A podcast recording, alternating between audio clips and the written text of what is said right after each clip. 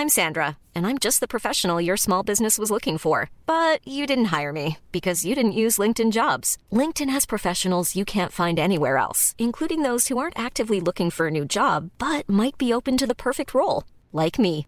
In a given month, over 70% of LinkedIn users don't visit other leading job sites. So if you're not looking on LinkedIn, you'll miss out on great candidates like Sandra. Start hiring professionals like a professional. Post your free job on linkedin.com/people today.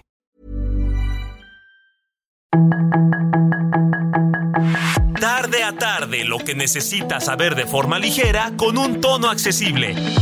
Solórzano, el referente informativo.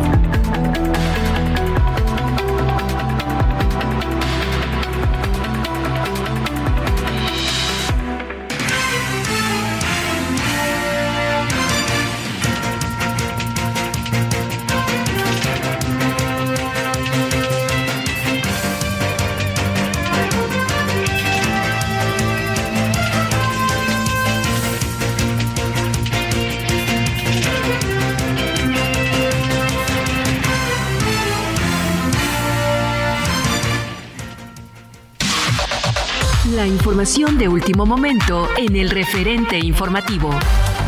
La secretaria de Bienestar, Ariadna Montiel Reyes, el secretario de Inclusión y Bienestar Social del Gobierno de la Ciudad de México, Rigoberto Salgado Vázquez, la delegada federal de Programas para el Desarrollo en la Ciudad de México, Stephanie Correa García, encabezaron la entrega de tarjetas para el bienestar a nuevos derechohabientes de la pensión para el bienestar de las personas adultas mayores en la alcaldía Álvaro Obregón. En esta alcaldía, este año el padrón será de 97.374 derechohabientes, con una inversión social anual de 2.800 4.371.200 pesos. El pago bimestral será de 4.800 pesos.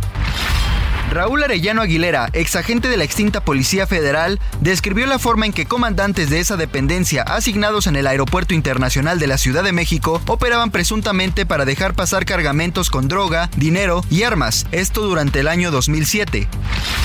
Pese a considerarlo precursor del movimiento de transformación, el presidente Andrés Manuel López Obrador reconoció que ahora ve como su adversario político a Cuauhtémoc Cárdenas por estar apoyando al recién anunciado colectivo Encuentro por México, que integran políticos, académicos y activistas de la oposición.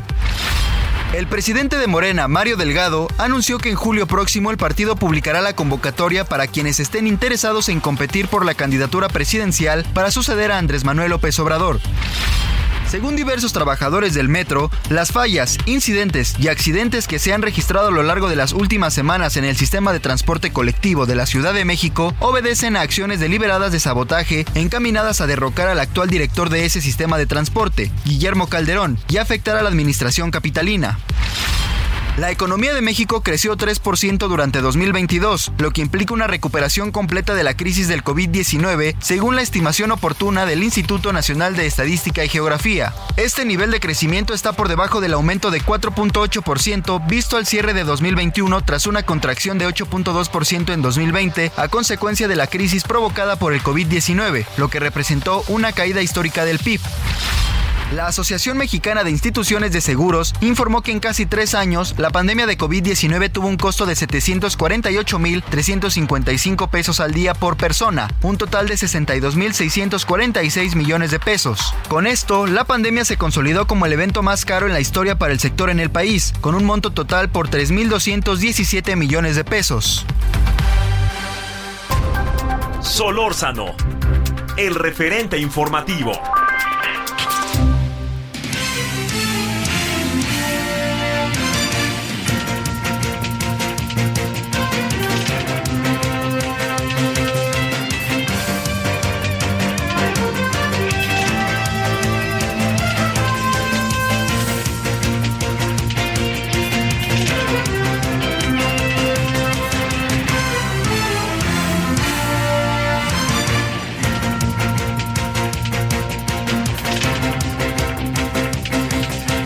Buenas tardes, aquí andamos como todos los días, gracias que nos acompaña de lunes a viernes a las 17 horas en la hora del centro, de 17 a 18 horas en Heraldo Radio 98.5 de FM en la Ciudad de México. En nombre de todas y todos quienes hacen posible la emisión, les saluda a su servidor Javier Solórzano, estamos en el referente radio de la tarde. Bueno, mire, hoy este hay... hay eh, existen, hay diversos asuntos que creo que, que es, importante seguir. A ver, hay, hay uno que me, que me parece eh, que, merece atención, que es eh, el eh, México colectivo que ayer se dio a conocer y que venía trabajándose también desde hace tiempo, no, es, no es algo nuevo, venía desde hace tiempo desarrollando, desarrollándose, etcétera.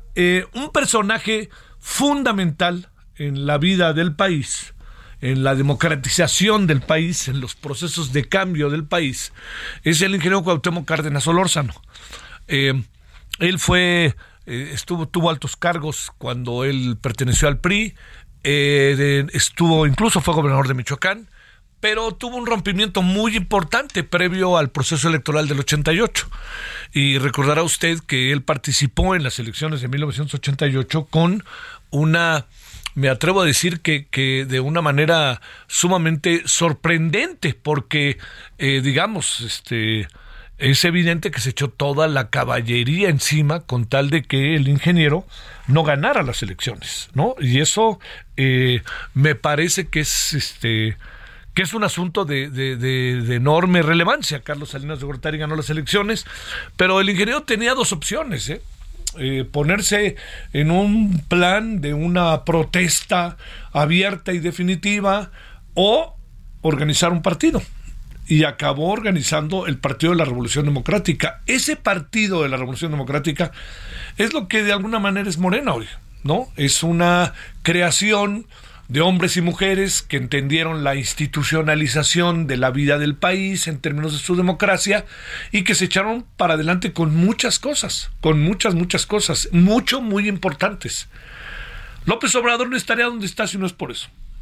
Así, por más que yo entiendo que muchas cosas que se dicen, y yo creo que López Obrador sabe que incluso quien, quien tuvo, con quien tuvo él, perdóneme, quien él fue pues eh, desarrolló un trabajo político importantísimo, pues fue con él, con el ingeniero Cuauhtémoc Cárdenas. El ingeniero se fue separando de la vida política, en términos de partidista. Dejó el PRD, pero tiene siempre una presencia que para mí es fundamental. Eh, veo que hoy algunos dicen que el ingeniero se bajó de México Colectivo. Yo les diría, lean bien, ¿eh? Lean bien porque el ingeniero no se bajó, más bien nunca se subió. Esa es la diferencia. O sea, quien piensa ahora que el ingeniero se bajó, pues no puede ser. Porque el ingeniero en su carta claramente establece que escuchó, etcétera, pero que nunca participó activamente, que él estaba al tanto. Más bien aquí los que organizan México Colectivo echaron a andar la idea de que el ingeniero estaba. Entonces, cuando el ingeniero no está, pues este, todo el mundo dice, bueno, es que no está, que no sé qué. Y el presidente, de manera inopinada, y la jefa de gobierno, de manera inopinada, acaban diciendo, bueno, es momento de definiciones y es nuestro adversario. A ver, yo me pregunto, señor presidente, ¿por qué no preguntó usted por qué el ingeniero no fue? Hubiera sido bueno preguntarlo, ¿no? Porque si se revisa la carta, el, el ingeniero Cuauhtémoc Cárdenas es muy claro en sus críticas, pero habla de consideraciones políticas. Y esas consideraciones políticas pueden tener que ver no están explicitadas, ¿eh? pero pueden tener que ver con algunos de quienes integran este grupo, porque el ingeniero no comparte sus posiciones y tendría toda la razón de hacerlo. No hay manera de explicarse las cosas de no ser con lo que le ando planteando, con lo que le estoy diciendo. Entonces, aquí la gran pregunta es esta. Bueno, ya lo pusieron de adversario. Vamos a ver si de la noche a la mañana, eh, mañana el presidente dice, bueno, no es nuestro adversario, nomás es tantito, después de lo que leímos en sus consideraciones. Y bueno, la señora Sheinbaum, que ya sabe que lo sigue así de manera lineal, pues seguramente dirá, bueno, sí, lo que pasa es que, este, eh, bueno, yo lo que quiero decir es que, que sí es nuestro adversario, pero es momento de definición, y el ingeniero dijo, no dijo, todas esas cosas que bueno, en la, cuando se habla y se tiene el discurso político, todo eso se vuelve verdaderamente este un mundo de confusiones, ¿no? Pero bueno, quiero reiterar. El ingeniero en su carta es muy claro. O sea, aquellos que dicen que se bajó, más bien no se subió. Que quede claro, ¿no? No vayan ahora a señalar al, al ingeniero. Y yo supongo que el discurso del presidente mañana dirá, ah, bueno, sí, ya lo consideré porque como no está en mi colectivo, sí, ya no es mi adversario. Bueno, adversario, así le llama el presidente a mucha gente que no piensa como él. ¿No? Este, y en sentido estricto, la palabra adversario significa tener a alguien con quien se confronta uno para alcanzar similares objetivos, por ejemplo, alcanzar pues un triunfo electoral, ¿no? Entonces es mi adversario porque yo lo quiero alcanzar y él también y cada uno tiene su propio camino para hacerlo. Lo que pasa es que suena muy fuerte la palabra adversario, pero es una palabra muy bien utilizada, me parece, por el presidente. Por eso el presidente habla de adversarios, no de enemigos, que eso es también muy, muy, muy, muy relevante. Bueno, esto que le estoy contando es, eh, digamos, eh, parte de lo que tiene que ver con eh, lo, que ha pasado en las últimas horas respecto a eh, México Colectivo, que sin duda es una, es una presencia importante y es una cosa que sí este, tenemos nosotros que seguir y ver de cerca y ver qué pasa con ellos. Pero que quede claro que este ya va quedando claro que el ingeniero no pertenece, eh, le baja un poco el vuelo a México Colectivo, pero no se lo quita también, ¿eh? Yo entiendo que el ingeniero es un personaje importante, pero no se lo quita. Hay muchas cosas que están pasando que son muy importantes, relevantes y que merecen, así, este, y que merecen toda la atención, ¿no? Toda la atención en este sentido. Bueno, eh, yo, este es, eh, este es un asunto que es importante en la definición de muchas cosas por venir, porque si bien el ingeniero no, no se subió, es muy importante que se lea el texto y que se revise lo que el ingeniero Cárdenas ha venido diciendo en los últimos años respecto al gobierno, la defensa que ha hecho del INE, la democracia, la crítica respecto al tema de seguridad, pues revíselo, ¿no? Entonces el presidente no, el, ingeniero no comparte en algunas cosas de mi colectivo, pero el ingeniero no deja de ser crítico de las cosas. Eso que quede claro. Y ser crítico y analítico de las cosas lo coloca uno como adversario y no como un interlocutor, pues ahora sí que es problema de quien lo considera su adversario. Bueno, esto es eh, lo primero. Lo segundo, ya mañana empieza eh, el periodo ordinario de sesiones. Eh, afortunadamente, yo tengo, en verdad lo digo, la fortuna de que al participar en el, en el canal del Congreso y participar en Radio Congreso, mañana estaremos este, participando en, eh, junto con todo un brillante equipo del canal del Congreso sobre la, la, este, la inauguración, entrevistando a personajes, hablando con diferentes personalidades que nos puedan ayudar ojalá que así sea, que nos puedan ayudar a que usted tenga más elementos. Si quiere ver la transmisión, empieza a las 9.25, 9.15, póngale por ahí, nueve y media, en, eh, a través del canal del Congreso. 45.1 se ve muy bien, es una transmisión realmente muy buena y se sigue, todo mucha mucha gente la sigue y la sigue porque está muy bien, este eh, está muy bien hecha, está muy bien desarrollado todo el proceso. Entonces, mañana si le interesa en la mañana Ahí estaremos en el canal del Congreso a la mañana. Pero antes de ello, estamos aquí hasta las 18 horas y estamos a las 21 horas en el del centro donde tendremos eh, también el día de hoy pues nuestro programa como todos los días, ¿no? El referente televisión en Heraldo Media Group. Bueno, pues aquí estamos. Eh, le agradezco. déjeme, señora, que sé que no le gusta que yo hable de fútbol, déjeme decirle que la decisión que tomó hoy eh, la Federación Mexicana de Fútbol, Televisa, y en algún sentido azteca, porque a Ricardo Salinas el fútbol no le importa, él lo ha dicho, este, pero le quiero decir que la decisión que tomaron hoy es más de lo mismo, más de lo mismo, ¿no? A ver, ¿por qué? Porque no hay un golpe de timón. ¿Qué quiero decir con esto? Están haciendo las cosas y están emocionándose como que van a hacer una liga y el que tenga más puntos y va a haber dos liguillas y la Copa América. Miren, no, tampoco consideren que la Copa América es un gran triunfo. Claro que lo es en términos del fútbol. Pero oiga, yo le pregunto, ¿no cree que a todos los equipos sudamericanos les conviene jugar la Copa América en Estados Unidos cuando va a ser el Mundial en Estados Unidos, México y Canadá? Pues lo único que van a hacer es irse a ambientar. Claro que dicen que sí, ya veremos qué pasa luego. Claro, van a intentar ganar. Pero muchos de los países de Sudamérica que van a ir a la Copa del Mundo muy probablemente van a jugar en Estados Unidos. Yo creo que, a ver, le diría, Brasil lo veo o jugando en México o en Estados Unidos. Argentina lo veo jugando en Estados Unidos. Se van a querer llevar allá todas las cosas. Colombia, ¿no lo ve usted allá? Si califica El Salvador, ¿no lo ve usted en Washington? Digo, espéreme, pues vamos a ir a donde hay público. Acá nos van a traer a otros y a Canadá a otros. Entonces, eso de la Copa América es un asunto de negocio. Les conviene a todos porque ven la Copa, este, la Copa del Mundo. Y lo otro es que sí creo que es un avance importante la Libertadores. Pero ojo, para ir a la Copa América, México tiene que calificar. No va a ir nomás porque sí. Y con lo que hoy tenemos, haciendo las cosas como las vieron haciendo igual que antes. Dice unas declaraciones hoy John de Luisa que yo no puedo entender. Dijo, es que faltó comunicación entre el entrenador, ¿no? Y los jugadores y que entendiera el jugador mexicano. Señor John de Luisa, lo tuvieron tres años chingado ahí, hombre. No se dieron cuenta, sacaron a Torrado y metieron a Ordiales que venía de hacer un fiasco, un fracaso en Cruz Azul. O sea, lo premiaron por el fracaso de Cruz Azul llevándolo a la selección. Y al señor Rodrigo lo llevan a la selección después de que vean cómo dejó Pumas y vean cómo dejó Querétaro. Pero en serio, yo me pregunto, ¿de qué, se, señor Escárraga, de qué se trata? O sea, espérenme, nos gusta el fútbol y queremos que le vaya bien a la selección, queremos eso. Créame, tantas filias y fobias contra Televisa, a mí ya se me fueron, ¿no? Aunque pienso que en el fondo es, es así, es así. Espero que entienda. Pero yo digo, ¿por qué no hacen bien las cosas? Bueno, ya, vámonos. Lo que va a pasar hoy es crónica de un nuevo fracaso anunciado. 17-16 en la hora del centro. Aquí andamos y ahorita regresamos.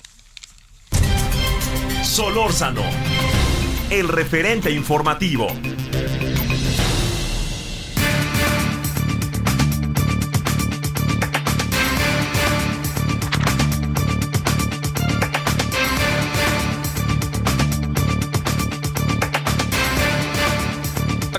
Eh, de vuelta, gracias que nos acompaña.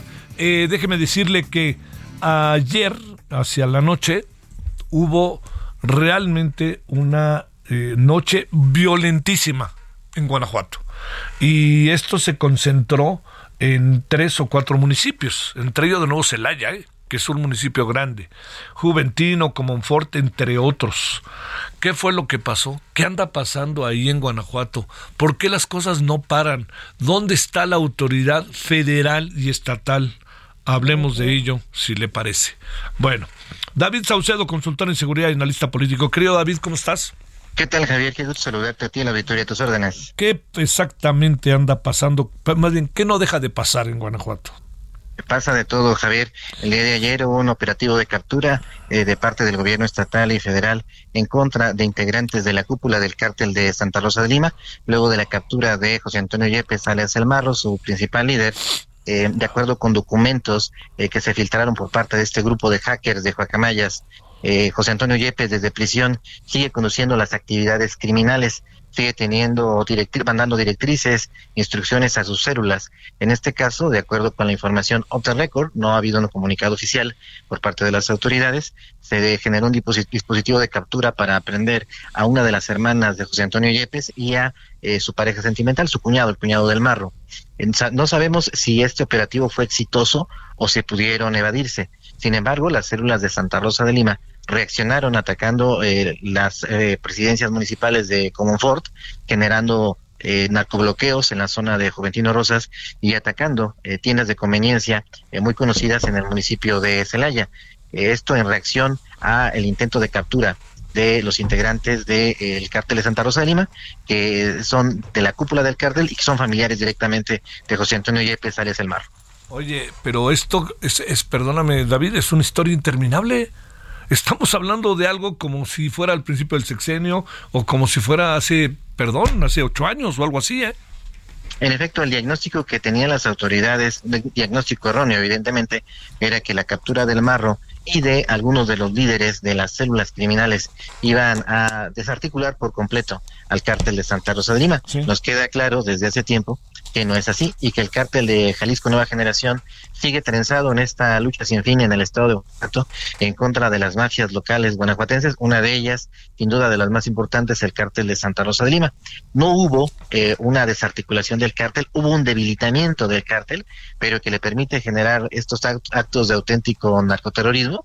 El día de ayer la ciudad de Celaya como comprenderás, entró en psicosis. Las redes sociales devoraron cualquier narrativa gubernamental que obviamente trataba de minimizar los hechos, pero que sabemos eh, puntualmente que el cártel de Santa Rosa de Lima tiene todavía la capacidad para poner en jaque tanto a las autoridades como para frenar también a sus rivales del cártel Jalisco Nueva Generación. ¿Y qué pasa a lo largo del día de hoy? La vida sigue como si nada, porque además hay otra cosa. Esto debe de tener este secuelas, ¿no? En la vida cotidiana, alguien que se quede a la mitad del camino, este sigue el huachicoleo, eh, digamos, eh, porque además no sé si se pueda señalar tan fácilmente al gobernador del estado como el responsable cuando es un asunto que pues este es es multiestatal, ¿no? O sea, muchos estados están en la misma, ¿no? Sí, en el caso del cártel de Santa Rosa recibe el apoyo de dos organizaciones criminales, eh, la, los, los Viagras de Michoacán, un grupo que forma parte de Cárteles Unidos y de células del cártel de Sinaloa que hace tiempo arribaron a Guanajuato y que están respaldando al cártel de Santa Rosa en su batalla en contra del cártel Jalisco Nueva Generación. El día de hoy en Celaya y en los municipios aledaños eh, reina una tensa calma. Algunos eh, comercios decidieron no abrir sus puertas. Hay mucha tensión por parte de eh, quienes trabajan, laboran de manera cotidiana en estas tiendas de conveniencia. Las rutas de transporte paralizaron su servicio en algunas zonas ante el peligro de que pudiera haber nuevos secuestros de vehículos, de transporte de pasajeros y que pudieran ser incendiados. Sin embargo, a lo largo del día ya no hubo ningún otro evento pareciera pues que las células se guardaron eh, no hay reportes de más incidentes. Esperemos que en las próximas horas se mantenga y días se mantenga esta misma situación. Oye, este, lo que está de por medio es la plaza, pero me pregunto, ¿tanto tiempo puede llevarse la batalla por una plaza como el que se ha llevado para mencionar un municipio, el caso de Celaya? Eh, Celaya es la capital del cártel, la capital económica del cártel de Santa Rosa de Lima. Es donde tiene su principal red de venta de drogas al menudeo, donde recluta a jóvenes de los barrios eh, eh, suburbanos y de las zonas rurales de bajo nivel socioeconómico. tiene también, aparte, un, un importante mercado criminal de extorsión, de, de, cobro de derecho de piso, de robo de vehículo de alta gama, eh, ellos no han, no han dejado por ningún motivo que los jaliscienses se apoderen de la ciudad de Celaya. Te diría que ahorita la mitad más o menos de la ciudad está en manos de Jalisco, la otra mitad en manos de este, el cártel de Santa Rosa. Y aquí la pregunta que tú hacías eh, muy al principio de esta conversación es muy pertinente. Pues el cártel, los cárteles siguen en la disputa de las colonias y pelean, peleando calle por calle, pero de las autoridades no sabemos absolutamente nada. ¿Qué pasa con la vida cotidiana de la gente, de los niños, de todo esto que ven, que no pueden dormir, que esto ha de ser una especie de pesadilla, que a lo mejor se van a dormir y les dicen métete debajo de la cama, no vaya a pasar por aquí alguien y oyen los balazos? ¿Qué le pasa a Comonfort, pero particularmente a Celaya, no? Y las maestras, por ejemplo, en las escuelas ya empiezan a capacitar a los niños para que al momento de que escuchen detonaciones de arma de fuego se coloquen debajo de sus pupitres, eh, se, tiren al suelo a efectos de que no puedan, no reciban algún impacto de, bala. Los comercios están muy al pendiente de las noticias para cerrar eh, y bajar la cortina en el caso de que haya eventos de alto impacto. Te diría que eh, por parte de los ciudadanos se han tejido redes de cadenas de WhatsApp, páginas de Facebook, donde los ciudadanos mismos están comunicando las noticias ante el vacío informativo de las autoridades, eh, que en muchas ocasiones eh, no solo tratan de minimizar, sino incluso negar los eventos de alto impacto. Lamentablemente, eh, los grupos criminales hacen uso intensivo de las redes sociales, mandando videos, mandando mensajes, incluso imponiendo en algunos días, en algunos meses, como ha ocurrido en el pasado, eh, virtuales toques de queda, pidiendo a la ciudadanía que no salga en determinados horarios ante la posibilidad de que haya un enfrentamiento con grupos eh, grupos rivales. La verdad es que la, ciudad se encuentra en una situación realmente complicada. Oye, este, a ver, nomás para cerrar, si en breve se puede, David, ¿esto va para largo? Definitivamente. No pareciera que hay un, ganador claro en, en Celaya. Eh, así a ojo te puedo decir por la ubicación de eh, las narcotienditas, de la localización que refieren los propios ciudadanos, las aprehensiones de las autoridades muy contadas que se realizan, sí se alcanza a percibir que la mitad de la ciudad está en manos de un grupo y la otra mitad en manos de otro. De modo que ante este empate técnico, lo que tenemos es un, mar de sangre en Celaya, eventos de estas características, y no pareciera haber eh, pronto una luz al final del túnel. Bueno, sale, pues este, David, como siempre, gracias, pero sí, qué noche pasaron cuatro municipios de Guanajuato, la verdad, qué noche. Gracias, que tengas buena tarde, gracias David Saucedo. Que estés muy bien, Javier, un abrazo. Hasta luego. Pausa y vamos a regresar con la doctora Laurian Jiménez Fibier. ¿Cómo ve que este ya bajó, ya no estamos en la sexta ola, ¿no? Del COVID. Vamos a ver. El referente informativo regresa luego de una pausa.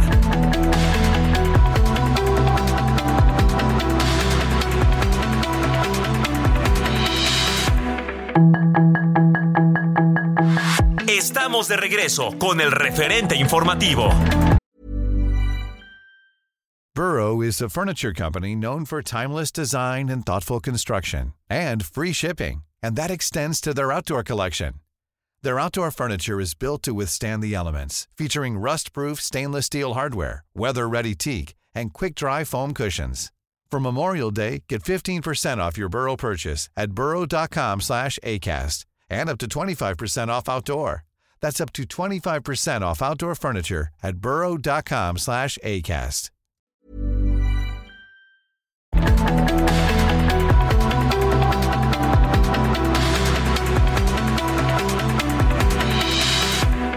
Got this feeling inside my bones. It goes electric wavy when I turn it on.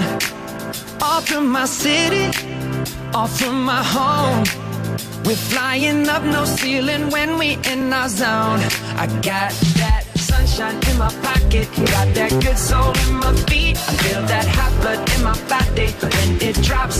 Ooh, I can't take my eyes off of it, moving so phenomenally. Come on, like the way we rock it, so don't stop. Bueno, aquí hay fans de este hombre, que es el yo, señor Justin Timberlake. Timberlake este, pues hay fans aquí, se vuelven fans, ¿no? ¿Cómo, cómo se nota la diferencia de edades, ¿no? Uno de la tercera edad y otros aquí jóvenes que se vuelven locos con Justin Timberlake. Pues ni hablar, ¿no? Viva la pluralidad, pero... Ah, este... Eh, nació un día como hoy en 1981 en Memphis, Tennessee. Y esto se llama Can't Stop the Feeling. Este, no puedo parar el sentimiento o las ganas que te traigo para decirlo de manera doméstica. Bueno, Justin Timberlake, a ver qué le pareció.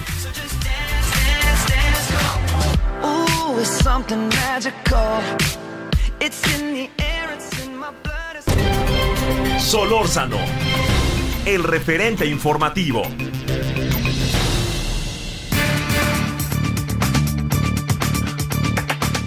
Con enorme gusto porque es seleccionador, diría yo, siempre conversar con Laurí Ann Jiménez Fibiel, la doctora, profesora investigadora, jefa del Laboratorio Genética Molecular de la UNAM, entre otras cosas. ¿Cómo estás, querida Laurí? ¿Cómo te ha ido? ¿Qué tal, Javier? Muy buenas tardes, muy bien, gracias. Con mucho gusto de estar otra vez en el programa. Ya teníamos un buen rato que no platicábamos. Oye, pero te traemos siempre ahí en la, en la mira. No creas que no.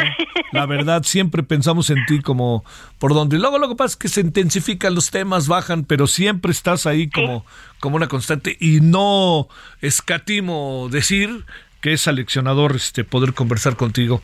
Oye, a ver, déjame plantearte. Eh, a ver, información que uno le va apareciendo. Uno, ya viene a la baja, dice el multicitado este eh, ideólogo dedicado, este eh, científico dedicado a la, a la política llamada este el señor López Gatel dice que ya viene a la baja la sexta ola. Luego resulta que mantenemos una emergencia real.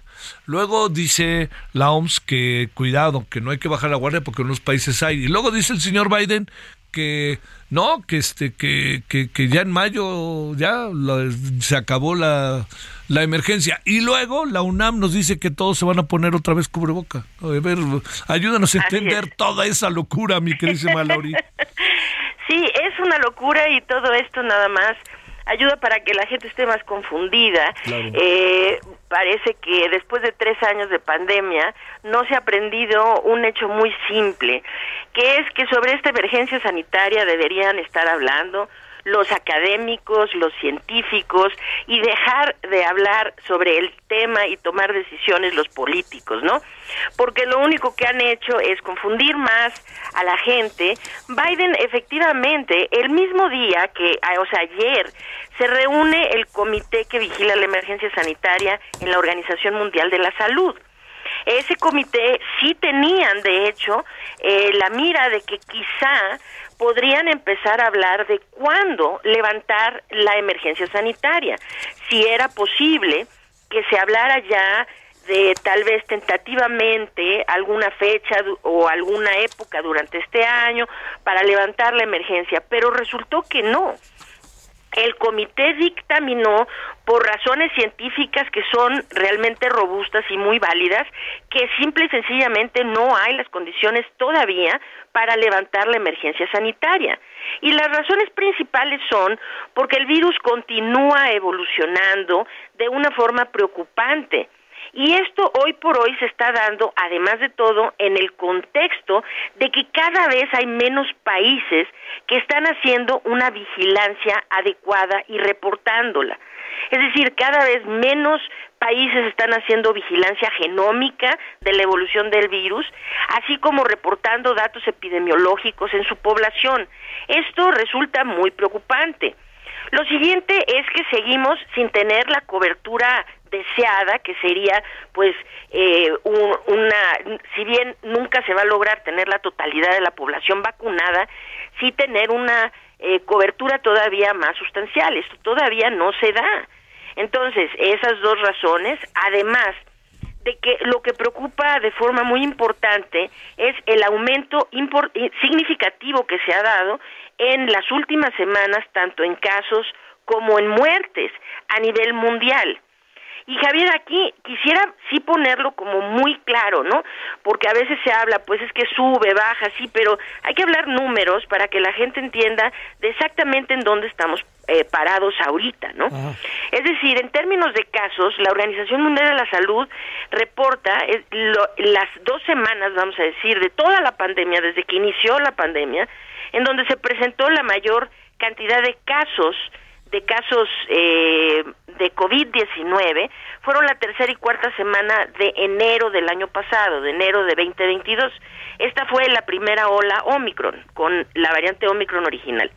En esas semanas se dieron alrededor de 23 millones de casos nuevos cada semana de COVID-19. Y para poner esto en perspectiva, es que las últimas dos semanas de diciembre, este que acaba de pasar hace un, un mes, un poquito menos de un mes, estamos hablando que la tercera semana de diciembre hablábamos de 44 millones de casos nuevos. En la última semana de diciembre, casi 30 millones de casos nuevos. Sí, el comparativo es es que en, e, en este momento se han dado más casos de COVID-19 que en cualquier otro momento de la pandemia. Y ahora, pues uno piensa, bueno, sí hay más casos, pero ¿qué está pasando con las muertes, no? Y esto también, pongámoslo en perspectiva. Prevacunación, el pico más alto de mortalidad, estaba cobrando alrededor de 100 mil vidas a la semana. Esto, vamos a decir, alrededor de enero del 2021. De ahí desde que la población comenzó a vacunarse, empezaron a declinar las muertes. Sí, pero ojo, empezaron a declinar las muertes. En la primera ola Omicron hablábamos alrededor de 77 mil muertes semanales. De ahí empezaron a disminuir notoriamente hasta tener una época muy larga en donde se daban alrededor, se estaban dando alrededor de nueve mil o diez mil muertes por semana. Nada más que ahora, en las primeras dos semanas de enero, estamos hablando de alrededor de otra vez de 40 mil, casi 41 mil defunciones semanales. Entonces, estas, todo el conjunto de todo esto, que son los aumentos en casos y defunciones, la evolución del virus, la falta de vigilancia adecuada, la eh, todavía cobertura de vacunación deficiente y desde luego la preocupación de que declina la inmunidad que han generado las vacunas con el tiempo, ¿no? Y en muchas poblaciones, como es la población de México, pues no se tienen refuerzos universales para toda la población. Dado esto, la Organización Mundial de la Salud eh, dictaminó el día de ayer que hoy por hoy no existen aún las condiciones por los riesgos que se pueden presentar en las próximas semanas, meses, el resto de este año, para determinar un fin de la emergencia sanitaria. Pero de la mano con esto ahora resulta que el mismo día el presidente de Estados Unidos, Joe Biden, dice que en Estados Unidos van a poner fin, van a declarar el fin de la emergencia sanitaria el 11 de mayo, ¿no? Y hoy este López Gatel se para a decir en México ya vamos a la baja, todo vamos este, pues sí, lo que pasa es que hay que escuchar a los científicos, por ejemplo, de la OMS y de otras organizaciones, científicos independientes, etcétera, y no eh, a estos políticos que eh, cuesta mucho trabajo, Javier, eh, entender por qué toman estas determinaciones, este, cuando la evidencia dice que la situación no es actualmente la adecuada para pensar que la pandemia va ya podemos declararla eh, en vías de salida. Híjole, híjole, híjole. Oye, eh, ¿por qué la UNAM te está mandando, nos está mandando a todos ahora a ponernos cubreboca? Bueno, pues son varias las razones, yo pienso, ¿no? Eh, y creo que la UNAM es una muy buena determinación la que está tomando de irse, porque es que si esto lo hubiéramos hecho toda la pandemia, no estaríamos contando tantas centenas de miles de vidas perdidas en nuestro país, ¿verdad? Este, irse ante el riesgo, irse por el camino de la precaución, ¿no? Y entonces ahora seguimos teniendo muertes eh, por COVID, eh, teníamos una variante que era la BQ11 que estaba provocando esta sexta ola. Cuando dice vamos de salida, bueno, vamos y no, ¿no? O sea, todavía hay siete estados que continúan en estado en, en una tendencia creciente de infecciones activas, ¿no? Entre ellos Colima, Guerrero, Michoacán, Nayarit, Puebla, Tlaxcala, Zacatecas y otros, ¿no? Este, y ahorita pues se viene un cambio entre esta variante que estaba y otra que es la que le están llamando Kraken, el Kraken, ¿no? La XBB 1.5.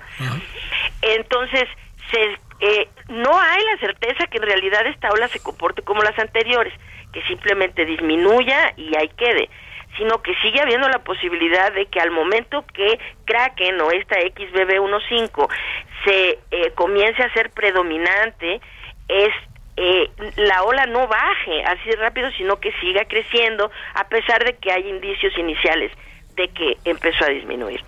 Entonces yo creo que la UNAM es esto, es eh, del un poquito ahorita está sonando mucho la situación de la gripe aviar, ¿no? Que hay este el, el virus de influenza de la gripe aviar parece que está teniendo una evolución eh, que no nos favorece en términos de que ha brincado ahora a muchas especies de mamíferos. Y hay países que están tomando realmente medidas preventivas ¿sí? preventivas. Hoy por hoy no necesitamos todavía entrar en pánico ni nada por el estilo. No tenemos evidencias de que se esté transmitiendo entre seres humanos todavía.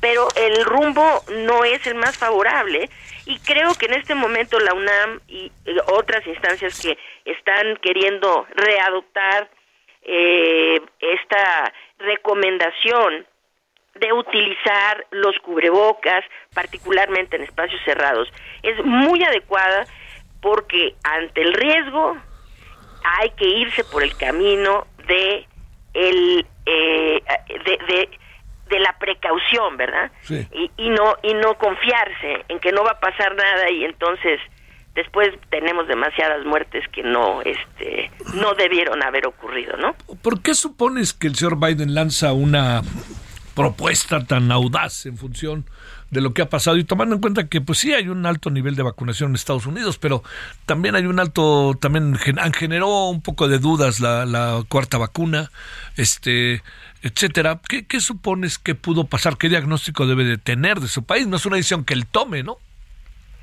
Sí, este, yo creo que Biden tiene muchas presiones políticas en términos de rápido eh, darle la vuelta a la página y decirle a su población ya no pasa nada, ya no estamos en pandemia, esto ya se terminó. Tiene muchas presiones políticas porque hay una división realmente hoy por hoy eh, muy importante entre su partido político y los republicanos en términos de cómo están, es decir, hay una división tan notoria que de hecho las estadísticas que se hacen, cuántos demócratas han muerto, ¿no? Cuánta gente que le va al Partido Demócrata ha muerto por COVID y cuántos republicanos, o cuántos han, han decidido sí vacunarse con esquemas completos y refuerzos y demás, separando quienes van por un partido y por otro, y se ve que, bueno, es que los republicanos tienen todo un asunto muy en contra del cubrebocas, de eh, eh, las medidas preventivas, eh, de la vacunación y de todo esto, ¿no? Entonces, sin duda, la decisión es una decisión plenamente política, ¿no? Porque pues Biden está encabezando el país que ha visto a más gente morir por COVID del planeta, ¿no? Digo, falta ver que China nos dé las estadísticas reales algún día, ¿no? Pero hoy por hoy las estadísticas que tenemos, estamos hablando en Estados Unidos, 1.1 millones de personas han muerto por COVID-19 en ese país, ¿no? Entonces, eh, cuesta un poco de trabajo entender por qué eh, hace una cosa tan laxa cuando ha sido una pérdida tan grave para su gente. Y en el caso de México y de lo que dijo hoy el señor López Gatel respecto a que está bajando la sexta ola es un asunto que sí sí sí, sí es cierto pero pregunto es cierto y segundo este seguimos con una política muy desigual en términos informativos y en términos de desarrollo estratégico porque hoy nos caen 620 médicos cubanos mi querida Lauri. Qué barbaridad qué barbaridad seguimos con eso no y las vacunas cubanas y toda una serie de cosas. Este, bueno, lo que ahorita pasa con la sexta ola, por ejemplo, eh, ya casi no se dan datos, ¿no? Y esto es un problema realmente muy serio que el gobierno está dando muy pocos datos sobre la pandemia. Entre otros, el día de hoy publiqué en mi cuenta de Twitter que, por ejemplo, el exceso de mortalidad que se publicaba una vez al mes desde el 15 de octubre del año pasado no han hecho actualizaciones, ¿no? Entonces no sabemos en realidad cuánta gente en la realidad murió durante la quinta ola, porque no se han actualizado esos datos. Ahora, por ejemplo, se supone que los martes actualiza datos la Secretaría de Salud. Cada vez ahora se retrasa. La semana pasada no fue martes ni miércoles, sino para el jueves lo sacaron. O sea, tienen mucho desinterés o, o tal vez interés en no sacar los datos. ¿no? Pero lo que sí podemos ver y la gente que sigue haciendo los análisis de forma seria, como el doctor Arturo Erdeli, este, como otras personas que tienen sitios y demás y ponen sus datos en que hacen análisis serios, lo que estamos viendo es un comportamiento, eh, si bien sí la tendencia parece ir bajando, es decir, los casos, sobre todo activos, van a la baja en estados importantes como Ciudad de México, como el Estado de México, Jalisco, San Luis Potosí. Sí, parece que va a la baja, pero por ejemplo, el Estado de Nuevo León parecía que iba a la baja y otra vez repuntó. Entonces sigue con tendencia al alza. Entonces, Hidalgo, Nuevo León, Oaxaca, Veracruz, eh, Aguascalientes, Chiapas, es decir, todavía una buena parte de la República que no tiene una definición muy clara si efectivamente la tendencia ya va para abajo o si se está quedando arriba porque esto es una, eh, lo hemos podido anticipar por los cambios en la prevalencia de las variantes que están circulando en nuestra población. Y ojo con lo siguiente, lo que no tiene tendencia aún a la baja, y repito, no tenemos los datos de esta semana, tenemos solo hasta los datos de la semana anterior, ¿no? Pero con los datos de la semana anterior, las muertes seguían a la alza, es decir, no habían disminuido las muertes. Entonces, si bien podemos pensar que sí tal vez está eh, teniendo eh, una tendencia incipiente, inicial, a la baja, finalmente después de muchas semanas, no es momento de cualquier forma de relajarse. En, eh, es decir, no necesitamos estar en pánico continuo, ni tener miedo continuo, ni nada. Ya tenemos tres años de pandemia. Creo que podemos manejar este asunto de una forma mucho mejor ¿no? Si simple y sencillamente nos hacemos conciencia de que hay medidas preventivas que no es momento de levantar. Entre ellas, desde luego, el uso de cubrebocas, el tratar de evitar aglomeraciones, eh, una serie de cosas que ya hemos repetido hasta el cansancio, ¿no? Entonces, esta es la situación actual en México y desafortunadamente, Javier, creo que una de las peores noticias que tenemos aquí es que hay muy pocas, eh, nuestra cobertura de vacunación sigue siendo muy deficiente y hay demasiada eh, gente, demasiados mexicanos que tuvieron su última dosis de vacuna hace un año o más, es decir, hace muchos meses o incluso un año o más, y no han recibido los refuerzos, ya sea porque no quieren recibir la vacuna cubana o porque simplemente en su localidad no se está ofreciendo o por cualquier cantidad de razones. De ahí que creo que debemos seguir siendo muy cautelosos en este sentido y seguir el ejemplo de las instituciones que sí lo están haciendo bien, como la UNAM, por ejemplo, ¿no? De irse mejor por el principio de precaución y no con este la el descuido y la negligencia de decir, bueno, pues ya hay que dejar que las cosas fluyan y que pase lo que tenga que pasar, ¿no? Creo que es mejor seguir con esta actitud eh, si bien no de miedo, insisto, ni de pánico, ni nada por el estilo, sí con una actitud eh, de responsabilidad hacia nosotros mismos y la gente que nos rodea. Te mando un gran saludo, Lauri, como siempre, y mi agradecimiento que estuviste con nosotros. Al contrario, Javier, siempre un placer estar en tu programa. un abrazo fuerte. Gracias. 17.50 en hora del centro. Solórzano, el referente informativo. Hola amigos del Heraldo Radio, qué gusto saludarlos. Yo les pido que pongan mucha atención. Ustedes saben que actualmente el contagio por vías respiratorias por los diversos virus está elevadísimo. Todo mundo, o al menos los que conocemos, tienen tos, gripa o lo peor, COVID. Si usted quiere protegerse de estos contagios, esta información le va a interesar, porque está con nosotros Arisbet Chávez, representante de Tratamientos Politécnico, para platicarnos del original, ¿eh? Factor de transferencia. Y además, bueno, pues siempre tiene sorpresas, regalos para cuidar nuestra salud. ¿Cómo estás, Ari? Qué gusto saludarte. Adelante, bienvenida. Qué gusto saludarte, mi querida Moni, y a todo el auditorio. Pues sí, yo no sé si ustedes han notado, pero actualmente estamos tratando un nivel, por ejemplo, nosotros, muy alto de enfermedades respiratorias. Iniciamos este 2023 con muchos pacientes con tos, con gripa, influenza. Influenza, mi querida Moni, hay que tener mucho cuidado en este tema. Y bronquitis, y bueno, como tú dices, COVID-19 que todavía sigue presente con nosotros. Por eso es muy importante que usted tenga unas defensas elevadas para que pueda salir a la calle pues con tranquilidad de que no te vas a contagiar. Porque tenemos que salir. Claro. O sea, ya no nos podemos quedar en casa, ¿no? ¿Cómo vamos a lograr esto? Tomando el factor de transferencia. Mira, es un tratamiento que recomendamos muchísimo, es muy recomendado por especialistas, porque es un tratamiento primero que elaboran científicos egresados del Instituto Politécnico Nacional, esa es nuestra garantía, pero sobre todo porque tomarlo de manera constante, de una manera muy rápida, nos ayuda a salir de un problema respiratorio, si es que ya lo tenemos, pero además sigue actuando protegiéndonos de contagios posteriores, que esto es la maravilla del factor de transferencia. Además, actualmente no hay otro tratamiento que eleve tanto nuestro sistema inmunológico. Más de 470%. Hay una palabra que tú me gusta mucho que utilizas, que es blindar.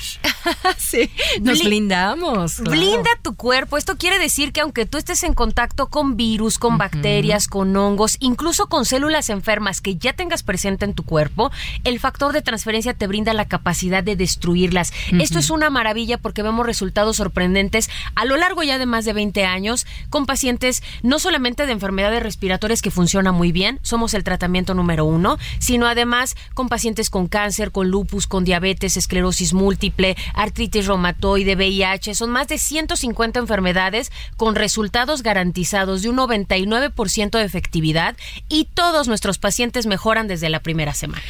Ay, además, eh, Ari, y lo que platicábamos muchas veces, se lo podemos dar a toda la familia, no solo nosotros a nivel individual, sino la familia, sin contraindicaciones ni efectos secundarios.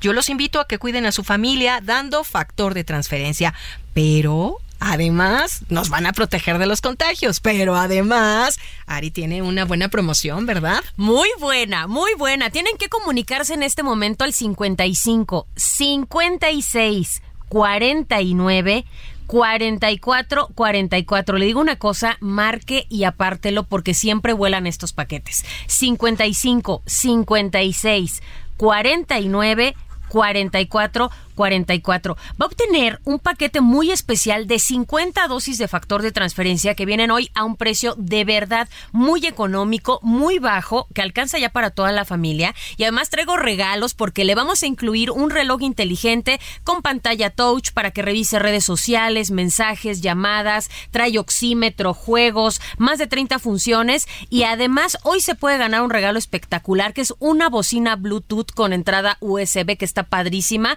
y se la vamos a enviar gratis en su paquete. Y te tengo una sorpresa. Si es de las primeras personas en comunicarse, sus paquetes se vuelven dobles. A ver, ¿cómo está eso? Tienes, tú, tú nada más vas a pagar uno y yo te voy a regalar el otro y te lo voy a enviar hasta la puerta O de sea, tu casa. paquetes duplicados. Paquetes dobles. Por eso tiene que comunicarse Ajá. ya al 55 56 49 44 44 55 56 49 44 44. Excelente, hay que marcar amigos 55 56 49 44 44. Gracias, Aris. Gracias. Regresamos aquí al Heraldo Radio.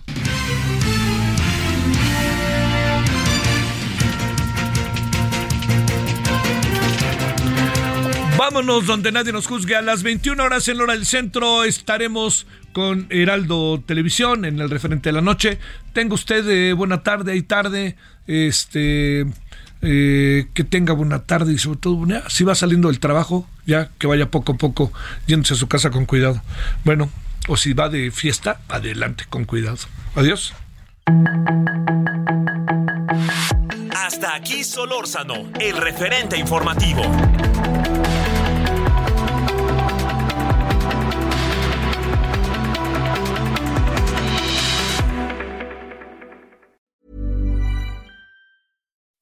When you make decisions for your company, you look for the no brainers. If you have a lot of mailing to do, stamps.com is the ultimate no brainer. Use the stamps.com mobile app to mail everything you need to keep your business running with up to 89% off USPS and UPS. Make the same no brainer decision as over 1 million other businesses with stamps.com. Use code PROGRAM for a special offer. That's stamps.com code PROGRAM.